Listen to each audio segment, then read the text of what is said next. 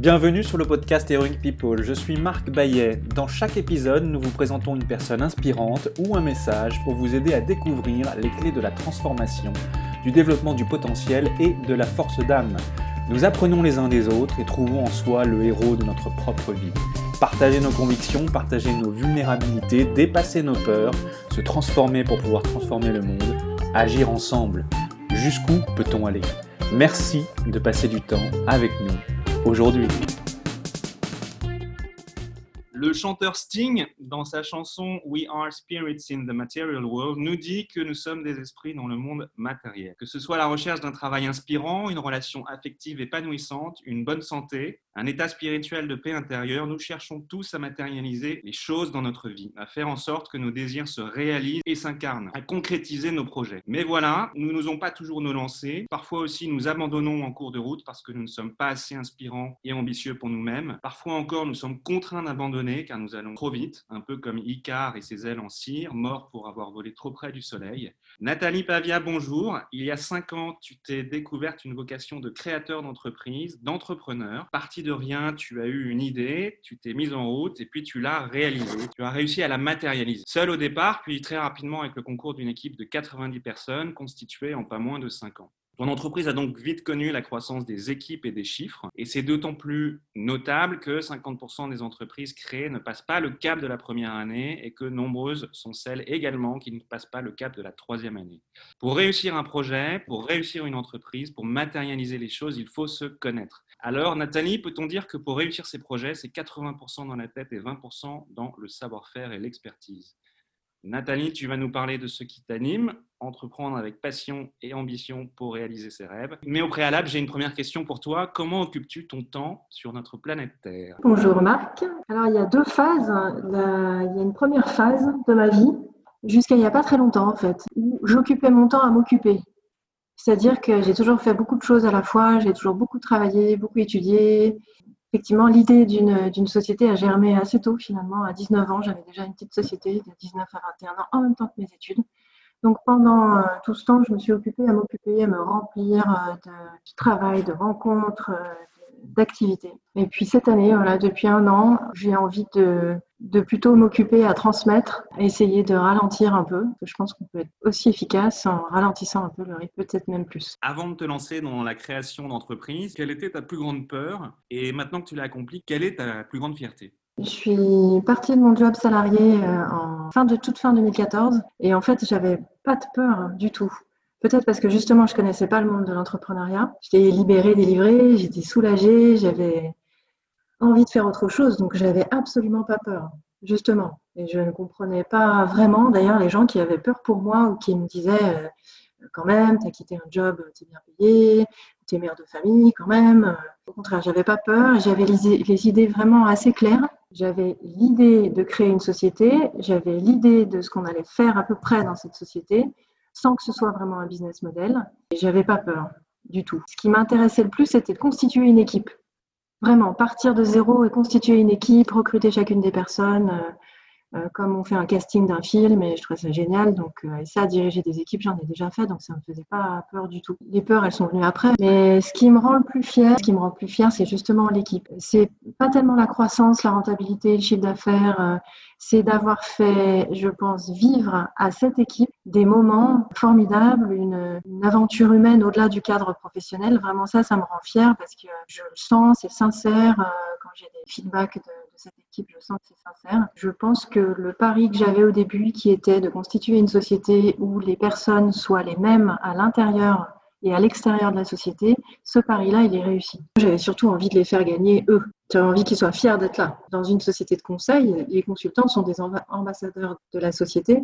Donc plus ils sont euh, heureux, sincères, contents, mieux c'est, parce qu'ils vont en parler spontanément. Nathalie, nous avons tous des obstacles ou peurs à surmonter. Quel est le principal défi et obstacle, qu'il soit mental, physique, émotionnel ou perçu, que tu aies rencontré? Et comment l'as-tu transformé de manière concrète à ton avantage, ainsi qu'à celui des autres, de la communauté? Bah, Les peurs ne sont, pas arrivées avant, elles sont arrivées un, peu après, quand on, je me suis confrontée à la réalité. Et là, j'ai commencé à prendre les premières euh, objections bon, bah, c'est bien joli votre truc, là, vous voulez constituer une, une équipe d'acheteurs de haut niveau, faire du conseil spécialisé en achat. Euh, Ok, bon, il y a des milliers de sociétés de conseil en France. Je vois pas comment tu vas exister dans ce monde.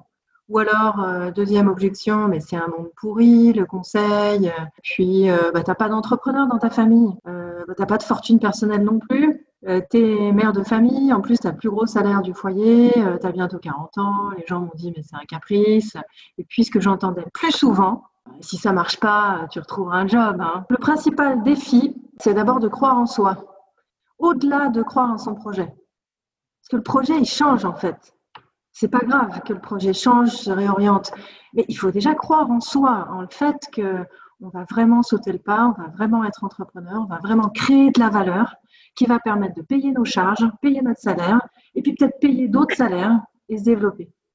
C'est vraiment croire en soi. Et Clayton Christensen de Harvard a écrit un article qui s'appelle À quelle aune mesurez-vous votre vie? Et lui, il avait demandé à ses élèves ben, comment vous mesurez votre réussite? Mais c'est ça, il faut juste croire en soi, en qui on est, pas essayer de faire euh, autre chose pour faire comme les autres. Voilà, croire en soi. Alors comment ça s'est traduit? Pour moi, ça s'est traduit par un, discours vis-à-vis des clients, vis-à-vis des, des prospects, un discours qui était joyeux, enthousiaste, mais pas naïf. Ça me correspondait. Je disais, voilà, à 40 ans, moi, j'ai décidé de faire ce que j'aime et ce pourquoi je pense être doué. Fédérer des équipes autour d'un projet commun, faire grandir les autres ensemble, me servir de mes 15 années de carrière dans l'industrie pour aider d'autres entreprises à résoudre des problématiques dans un domaine bien précis et qui me passionne, et c'est les achats.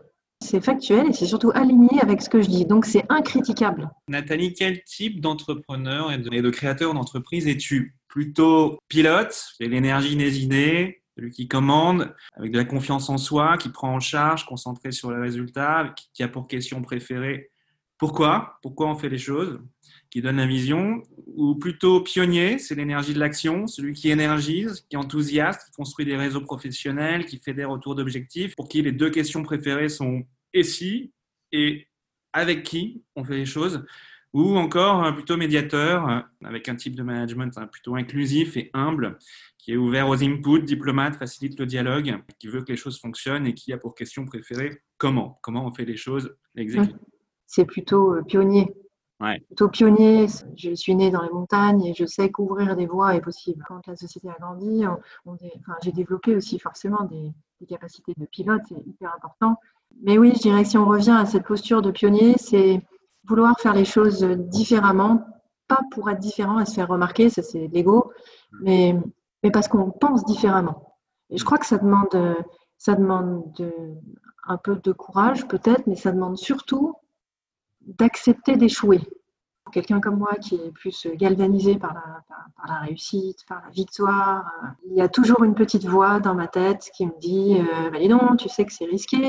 Mais dans ces phases d'entrepreneuriat pur, on lance les projets, le courage, c'est d'arriver à, mettre cette petite voix de côté un petit peu. Parce qu'elle existe, et heureusement qu'elle existe. Hein. Donc le challenge, c'est le mental, quoi, maîtriser ses pensées. Mm. Le, cerveau sécrète 60 000 pensées par jour. Le challenge, c'est de, parmi ces 60 000, d'en avoir un maximum qui soit orienté vers justement la confiance en soi, quoi, qui soit positive. Moi, ma technique, euh, c'est de me dire, OK, je sais qu'il y a une petite voix qui est dans ma tête et qui me dit, voilà, il y a un risque.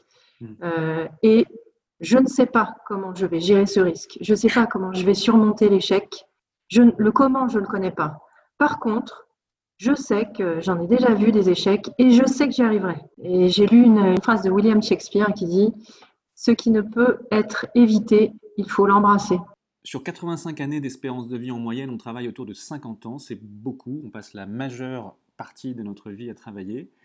Le philosophe Jean Guiton disait Tu dois utiliser ton travail à te bien construire. Qu'as-tu appris sur toi-même à travers l'aventure très engageante de la création d'entreprise? C'est toujours intéressant de se retrouver euh, face à, face à soi-même. La première chose que je retiens, c'est m'en tenir à mes valeurs en toutes circonstances. C'est ce qui est important pour soi, qui n'appartient qu'à soi. Une valeur pour une entreprise n'est vraie que si son contraire est vrai. Par exemple, l'agilité, le fait d'aller vite, c'est une valeur dont le contraire, c'est-à-dire la recherche, prendre son temps, est vrai aussi. Maintenir à mes valeurs en toutes circonstances, ça veut dire que quelles que soient les dizaines de décisions qu'on prend chaque jour, c'est ça le job en fait, c'est prendre 50 décisions tous les jours les moins mauvaises possibles, dont 5 à 10 sont fondamentales. C'est ça le job. Donc, comment vous voulez faire quand vous êtes face à des décisions, des micro-décisions, des macro-décisions pour à chaque fois vous dire, OK, c'est le moins pire. Vous êtes commandant du sous-marin et vous pouvez que prendre les moins pires décisions? Donc, euh, moi, je me suis raccrochée à mes valeurs. Ensuite, la deuxième chose, c'est une phrase d'Estée Lauder, qui est une femme entrepreneur, qui est patronne de la marque Estée Lauder. Elle dit I never dream about success, I work for it. Si on veut quelque chose, il faut prendre en charge son destin. Il faut prendre en charge, euh, commencer, il faut commencer à travailler. Et la troisième chose, c'est de viser haut, de penser grand. Tous les très grands capitaines d'industrie, maintenant, la seule chose qui les intéresse, c'est d'aller sur Mars. Elon Musk et Jeff Bezos, ils nous donnent du rêve, en fait, ces gens-là. Moi, c'est pas la carrière d'entrepreneur d'Elon Musk hein, qui me passionne. C'est juste le, gars est perché, en fait. Il nous fait rêver. Au même titre que les philosophes, les poètes, il faut rêver. Oscar Wilde qui disait euh, il te faut viser euh, la lune, au pire tu atterriras dans les étoiles. Oui, c'est vrai. Et puis euh, peut-être aussi essayer d'apporter plus d'émotion et pas seulement l'image d'une femme battante plus d'émotion, plus d'empathie, on en a toujours besoin pour réussir nos projets. Voilà, on a tous des projets, parfois on les abandonne en cours de route parce que nos objectifs et nos stratégies pour les atteindre ne sont, euh, ne sont pas bonnes ou alors pas inspirantes ni réalistes. Toi, quand tu as démarré ton entreprise, tu t'es fixé des objectifs. Tu es parvenu à les réaliser, premièrement, mais aussi à les réaliser en temps et en heure. C'est suffisamment rare pour être souligné. Comment est-ce qu'on fait pour se fixer des objectifs pour nos projets en général qui soient... Euh, inspirant pour nous-mêmes euh, et pour les autres? Est-ce que fixer des objectifs, c'est utile? Oui. Mais il faut vraiment définir ce que ça veut dire un objectif. Et les objectifs, ils sont variables dans le temps d'entrepreneuriat. Il faut d'abord rêver, imaginer que, OK, quand je serai grand, on sera peut-être 100, quand je serai grand, euh, quand je serai grande, ce sera une société qui sera référente en achat, on gagnera de l'argent. Voilà, ça, c'est de l'ordre du rêve. C'est-à-dire quelque chose qui reste un peu suspendu, on met pas forcément de moyens pour y arriver, mais ça reste quand même dans notre tête. Euh, donc ça, il faut le garder. Ensuite, eh ben, le premier objectif euh, quand on démarre une société, c'est de survivre. Il hein. ne faut juste pas se mentir. Le début, c'est ça. L'objectif, c'est de survivre, c'est de bien gérer un peu ses, finances. Et puis, c'est de vendre, hein, clairement. Après, euh, arrive la phase où, deuxième étape de fixation d'objectifs, Là, ça commence à marcher. Un gros client qui me fait confiance, qui me disait, mais vous vous rendez compte, ça me fait, c'est un risque pour moi de vous faire confiance, euh, toute petite euh, société. Il y a un gros enjeu, j'ai besoin de 12 acheteurs. Hein. Moi, j'étais un. Je lui avais répondu, écoutez, pour vous, c'est un enjeu important. Pour moi, c'est un enjeu vital. Moi, si je réussis ce projet avec vous, je peux vivre, ma société vit et se développe. Si je rate, je meurs. Donc, je peux vous dire que si je vous dis oui, je vais dans votre projet, c'est que je sais que je vais réussir. Donc là, le but, c'était de ne pas perdre notre valeur. C'est pas parce qu'on est petit qu'on doit se rabaisser, au contraire. Mais il fallait que la qualité soit absolument irréprochable. Il fallait que ce soit brillant. Donc ça, c'était le deuxième objectif. Et ensuite, je dirais en dernier, dans la vie de la société, il y a plusieurs moments il faut fixer des objectifs. C'est avec deux niveaux de vision, toujours. Le premier niveau, c'est jamais perdre de vue l'ambition globale du projet, sa raison d'être, ses valeurs, et c'est ce que moi j'appelle le cap lointain. Et la deuxième chose, c'est formuler un objectif opérationnels qui correspondent à l'échelle de temps qui est acceptable pour l'entreprise. S'il est trop lointain, c'est-à-dire si vous êtes bah, si on est en début d'année et qu'on dit on va doubler le chiffre d'affaires à la fin de l'année, ça c'est un cap lointain. Et ensuite, pour le rendre concret et réel pour les équipes, il faut expliciter beaucoup et souvent et à plusieurs personnes et de manière différente en quoi cet objectif opérationnel sert l'ambition. Euh, je crois que mon job de skipper de, bateau, hein, si on reprend cet exemple, c'est de garder ce cap lointain et de rassurer les équipes sur le fait que chaque étape va bien dans le bon sens. L'objectif, c'est le chemin, en fait. L'objectif, euh, c'est comme quand on était à l'école, euh, dans la cour d'école, et qu'on faisait la course avec les copains. On courait jusqu'au poteau. Bah, l'important, c'est la course avec les copains. C'est pas le poteau. Le poteau, il est utile pour dire euh, on a gagné, on y est arrivé, mais l'important, c'est pas le poteau, c'est la course. Nathalie, parfois on ne parvient pas à matérialiser ses désirs ou ses objectifs, et, parfois c'est parce qu'on a des croyances limitantes. Une petite voix intérieure, justement, qui dit je ne suis pas assez ceci, je suis trop cela, ou une fois de plus ça va se passer euh, comme ceci, ou alors que notre ego nous joue des tours. On se surestime, on surestime l'autre, on se sous-estime, on surestime la situation, on la sous-estime. Qu'est-ce que cela t'inspire? Quand ça marche, les problèmes arrivent. C'est pas quand on est en train de galérer et d'essayer de vendre et que ça marche pas trop et que non, là il y a beaucoup d'humilité, on se prend des claques toute la journée. Donc c'est quand ça marche que l'ego commence à prendre le dessus Quand il y a quelque chose qui marche et qui marche bien, et c'est une pépite et c'est super, on a tout envie de se dire, hé, on en est, quoi. C'est grâce à nous. Et c'est juste pas la bonne voie, quoi. Les, luttes avec l'ego sont pas réservées aux entrepreneurs. Hein. Mais comme dans ce job, le porteur projet est toujours très exposé et très en lumière, la, tentation, elle est grande de faire ses choix en fonction du bénéfice pour son ego et pas forcément en fonction du bénéfice pour ses valeurs et pour son, pour son projet. J'ai appris une chose vraiment utile, à essayer de moins me mentir et surtout à reconnaître en moi les signes de l'ego qui se manifestent et essayer de le gérer du mieux possible. Alors, qu'est-ce que c'est l'ego? Allez expliquer l'ego à un enfant de 6 ans. L'ego, c'est un, c'est un mécanisme de défense. Et ce mécanisme de défense, il vient défendre euh, espèce d'enfant intérieur qui est protégé par ce, grand adulte fort et responsable qu'est l'ego. C'est quelque chose qui touche la peur, euh, le, manque de confiance en soi.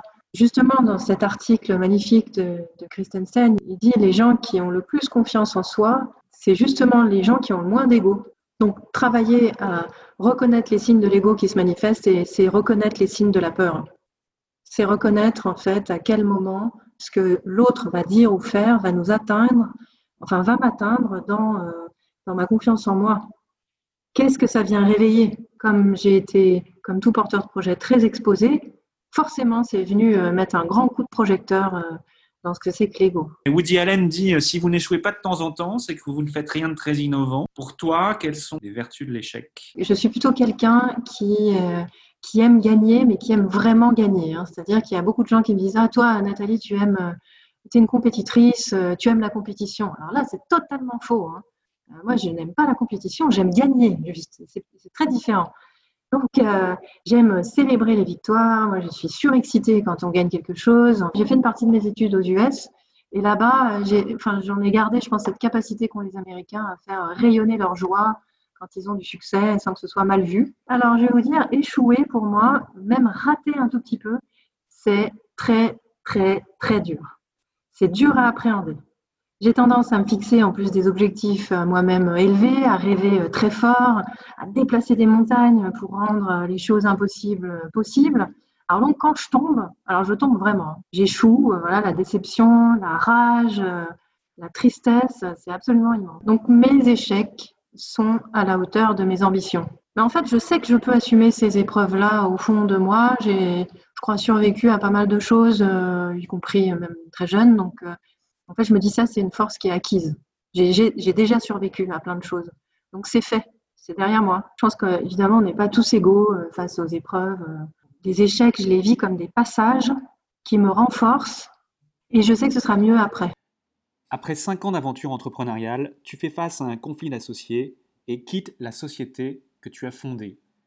Quelles sont alors tes dispositions intérieures? La pensée que j'ai, c'est un peu toujours la même, c'est de me dire, bon, de toute façon, euh, tu es au cœur de la tempête, euh, je ne sais pas combien de temps ça va durer. Je ne sais pas comment je vais m'en sortir, mais je, sais que après, ce sera mieux qu'avant. Et ça, c'est toujours ce que je me dis. Je ne me dis pas après, ça va revenir, ça ira mieux, ça va revenir comme avant. Je me dis, ça va être autre chose. Ce sera sûrement mieux parce qu'on ne peut qu'avancer dans la vie, donc, euh, ou alors ce sera juste différent, mais ce sera autre chose. Donc, je m'attache à essayer de matérialiser cette autre chose. La, façon de surmonter, c'était à nouveau de se dire, fais ce que tu as envie de faire. Et ce que j'avais envie de faire, c'était de reprendre mes études. Alors c'était, alors pour le coup, vraiment pas du tout le bon moment. Mais c'est la seule chose que je pouvais faire. C'est la seule chose que je pouvais maîtriser dans toute cette tempête, c'était ce que j'avais envie de faire. Chaque épreuve, euh, il faut quand même bien se dire euh, qu'est-ce qu'on peut euh, décider, maîtriser en soi-même et qu'est-ce qu'on est obligé de laisser faire, et hein, puis de laisser les vents tourner autour de soi, et puis s'accrocher à ce qu'on ce qu'on est, à ce qu'on est capable de faire maintenant, et ici et maintenant, je dirais, et puis le reste, laisser faire.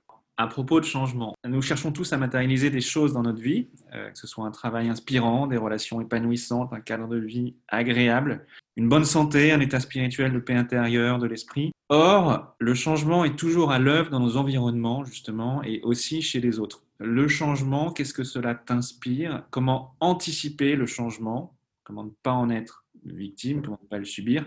Comment s'adapter et changer rapidement? Comment apprécier le changement? Je dirais que c'est d'abord d'avancer un petit peu, c'est-à-dire d'agir d'abord. Bon, je fais quelque chose, même si ça paraît un peu désordonné.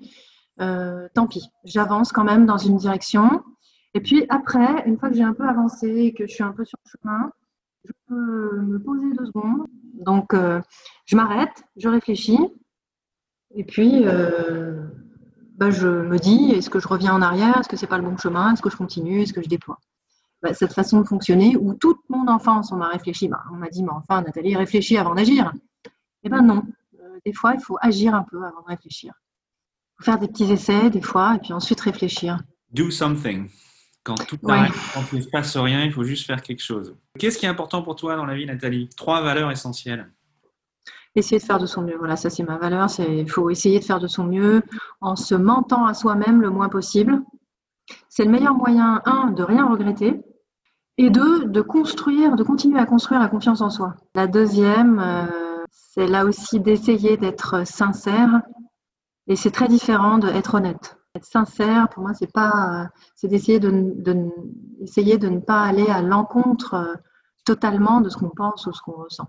Le vrai courage, c'est quand même le courage de ses, de ses sentiments. Et puis trois, une valeur, c'est ne pas se limiter. Ne pas se limiter, se, laisser tranquille un peu.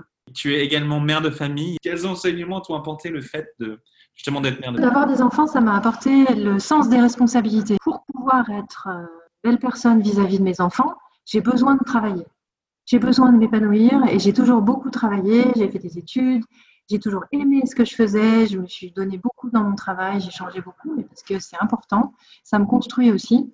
Donc ce qui est sûr, c'est que je ne peux pas faire un choix entre être à 100% de mon temps avec mes enfants ou à 100% avec le travail, pas possible. J'ai besoin des deux. Donc ma façon d'être, euh, d'essayer d'être une meilleure personne chaque jour pour mes enfants, euh, ça a été de continuer à travailler. Voilà, le sens des responsabilités ça, c'est ce qu'ils m'ont appris. Ils m'ont appris euh, aussi à relativiser. Merci Nathalie. Trois conseils pour entreprendre avec passion et réussir ses projets. En premier, moi, ce qui a marché pour moi, c'est de me poser la question qu'est-ce que ça veut dire réussir? Donc, se demander pourquoi je veux entreprendre? C'est quoi réussir? À quel moment je suis content? Et qu'est-ce que c'est pour moi entreprendre? Pourquoi je veux entreprendre? Pourquoi fondamental il est là? Le deuxième, euh, de croire en soi. En fait, c'est un état d'esprit, c'est se dire, euh, bon, pourquoi pas moi en fait? Puis le troisième conseil, c'est de commencer à faire un premier pas dans la direction. Quel que soit ce premier pas, même si ensuite on doit revenir en arrière, en faire un autre, changer de chemin, c'est pas grave. Euh, c'est la, phrase célèbre de Lao Tzu hein, qui disait euh, la marche de mille lieues a commencé par un pas. Merci Nathalie. À l'inverse, quelle serait la recette pour ne pas réaliser ses rêves? Bah Déjà confondre ce que c'est qu'un rêve et un projet. Donc il y a des rêves qui sont faits, pas forcément pour être réalisés. Et puis ensuite, je dirais, il suffit de rien commencer. Il suffit de continuer à rêver surtout. Il faut que rêver. Mais non, le mieux pour pas réaliser ses rêves, c'est de, ne rien faire. Nathalie, avec qui est-ce que tu rêves de prendre un café? Je dirais avec une personne que j'ai rencontrée cette année, dans cette année de brouillard et de bataille, qui a illuminé ma vie euh, par sa sincérité, sa bienveillance. Ça m'a désarmée d'un coup. Et je comprendrai certainement euh, jamais pourquoi ni comment ça s'est ça s'est envolé comme ça, mais c'est pas très grave. Ça reste quelque chose qui m'a beaucoup apporté. Si j'ai l'occasion de prendre un café avec lui, eh bien, ce serait cool. Merci Nathalie. Merci beaucoup. Nathalie, un proverbe africain dit Seul on va plus vite, à plusieurs on va plus loin. Qu'est-ce que cela t'inspire? Cette phrase, elle m'inspire euh, la, la, conclusion suivante c'est que seul on va plus vite, mais dans le mur en fait. En équipe, non seulement on va plus loin, mais on va aussi plus vite. Pour quelle chose ressens-tu le plus de gratitude dans ta vie? À qui as-tu envie de dire merci? Alors, la gratitude et dire merci, ça passe d'abord par euh, euh, sourire aux gens et les regarder dans les yeux quand on leur parle. Euh, même à la caisse du supermarché, même au contrôleur du billet de train. Voilà, ça, c'est une forme de respect et donc de gratitude. Donc, c'est ce que je, je m'applique à faire. Déjà, sourire aux gens et les regarder dans les yeux mes enfants, juste pour être eux-mêmes en fait. Mon ex-mari aussi. Euh, je pense quelques personnes de, mon ex-société. Euh, je remercie aussi euh, assez étonnamment mes associés et finalement mes associés du début parce que parce qu'en fait oui aujourd'hui c'est on, est dans une, une, espèce de bataille incommensurable mais mais en fait il n'y aurait pas eu de bataille s'il n'y avait pas eu d'aventure extraordinaire en fait. Merci à eux d'avoir cru en moi au début. Quel conseil ou petit exercice simple et concret peux-tu proposer à ceux qui nous écoutent pour commencer à introduire le changement et améliorer toute mm. leur vie et leur quotidien? Ce qui fonctionne pour moi, c'est d'arriver à énoncer à haute voix mes objectifs, euh, mes plans et mes idées. En fait, le fait de, on en revient toujours à, commencer par un pas. Et ce pas, ça peut être la parole. Le fait de verbaliser ce que je veux, ce que je ressens, ce que j'aimerais réaliser, en fait, ça me permet de clarifier mes plans, euh, d'être certaine que c'est bien ce que je veux. Le feedback de l'autre, sa réaction, me permet soit d'ajuster, soit de rester droit dans mes bottes. Hein, c'est droit dans mes bottes, c'est pas forcément. Euh, j'ajuste pas forcément ce que je veux faire en fonction du feedback de l'autre, mais ça me permet de me dire, ok, bah toi tu me dis que c'est pas ce qu'il faut faire, tout le monde me dit que c'est pas ce qu'il faut faire, mais ça me renforce en fait. La sensation que j'ai, c'est ça me renforce. Donc la recette, c'est l'action. La c'est l'action. Euh, tant que les pensées restent à l'état de pensée, en fait, ça tourne en boucle, euh, ça finit par mourir. En voiture, par exemple, j'énonce à haute voix ce que je vais dire à mon interlocuteur. Je parle toute seule en voiture. Le fait de, de, de entendre sa voix, et de le formuler à haute voix, ça marche. Le Dalai Lama dit Le vrai héros est celui qui vainc sa propre colère et sa haine. Pour toi, qu'est-ce que cela signifie être le héros de sa propre vie? L'héroïne de ma propre vie, c'est déjà d'arriver à, aligner le plus souvent possible mes valeurs avec mes actes. Voilà, arriver à aligner mes valeurs avec mes actes euh, le plus souvent possible. Évidemment, euh, comme tout le monde, bah, je m'arrange un peu avec la réalité je me mens un peu dans le miroir euh, le matin en sortant de ma douche, évidemment. Mais, j'essaye, euh, enfin, ce qui marche pour être le plus aligné possible avec mes valeurs, d'essayer de me dire, OK, ce que je vais faire là correspond à mes valeurs. Ce qui a marché, c'est d'essayer de prendre un petit temps de recul, un petit temps de réflexion. Ce que je faisais pas trop avant, je fonçais dans l'action en me faisant beaucoup confiance. Là, je me fais confiance toujours pareil, mais j'essaye de prendre 24 heures. C'est la technique que j'ai utilisée euh, depuis un petit moment. D'abord un petit peu pour des, pour des décisions importantes et puis après tous les jours pour des petites décisions. J'essaye de prendre 24 heures parce qu'en 24 heures, certaines émotions s'apaisent, on y voit un petit peu plus clair. Ben, J'irais être aligné, vraiment être aligné avec, euh, avec ce qui nous anime, avec, euh, avec ses valeurs, avec ses propres contradictions aussi, avec son côté sombre aussi, assumer. Hein. Assumer aussi ce côté sombre, c'est sûr. Pour toi, qu'est-ce que la force d'âme? Une certaine forme de résilience, une capacité à, comme ça, à fédérer, à emmener autour de soi, à susciter l'enthousiasme, voilà, générer l'action vers un but. Comme ça, je pense à des, grandes personnes, à Gandhi, à tout ça. même Barack Obama. Quoi. Bon, ça m'évoque en tout cas une personnalité que, j'aurais envie de suivre, une personnalité inspirante. Ça a l'air d'un super pouvoir et j'aimerais bien avoir ça en fait. C'est la fin de votre épisode du podcast Heroic People. Merci, merci de nous avoir écoutés. J'espère que cet épisode vous a inspiré et vous a été utile. Si c'est le cas, partagez-le à un ou deux amis par SMS ou sur vos réseaux sociaux. Vous avez le pouvoir de changer la vie de quelqu'un et c'est maintenant. Vous pouvez retrouver cet épisode et son résumé écrit, mais aussi tous les autres épisodes sur le site du podcast heroicpeople.fr. Pour nous contacter, nous faire des suggestions, proposer des invités, c'est toujours sur le site du podcast que ça se passe, heroicpeople.fr, ou encore les réseaux sociaux LinkedIn, Facebook ou Medium. Enfin, sans vous, nous ne sommes rien, avec vous, nous sommes tout. Si vous avez été inspiré par cet épisode, alors laissez-nous un commentaire et quelques étoiles sur Apple Podcasts ou votre plateforme d'écoute préférée. Dites-nous comment le podcast vous a inspiré et contribue à améliorer votre vie. C'est grâce à cela que nous pouvons faire connaître le podcast Heroic People. Merci d'avoir écouté. Il est temps maintenant d'agir et de révéler sa grandeur et sa force d'âme. À bientôt sur le podcast Heroic People.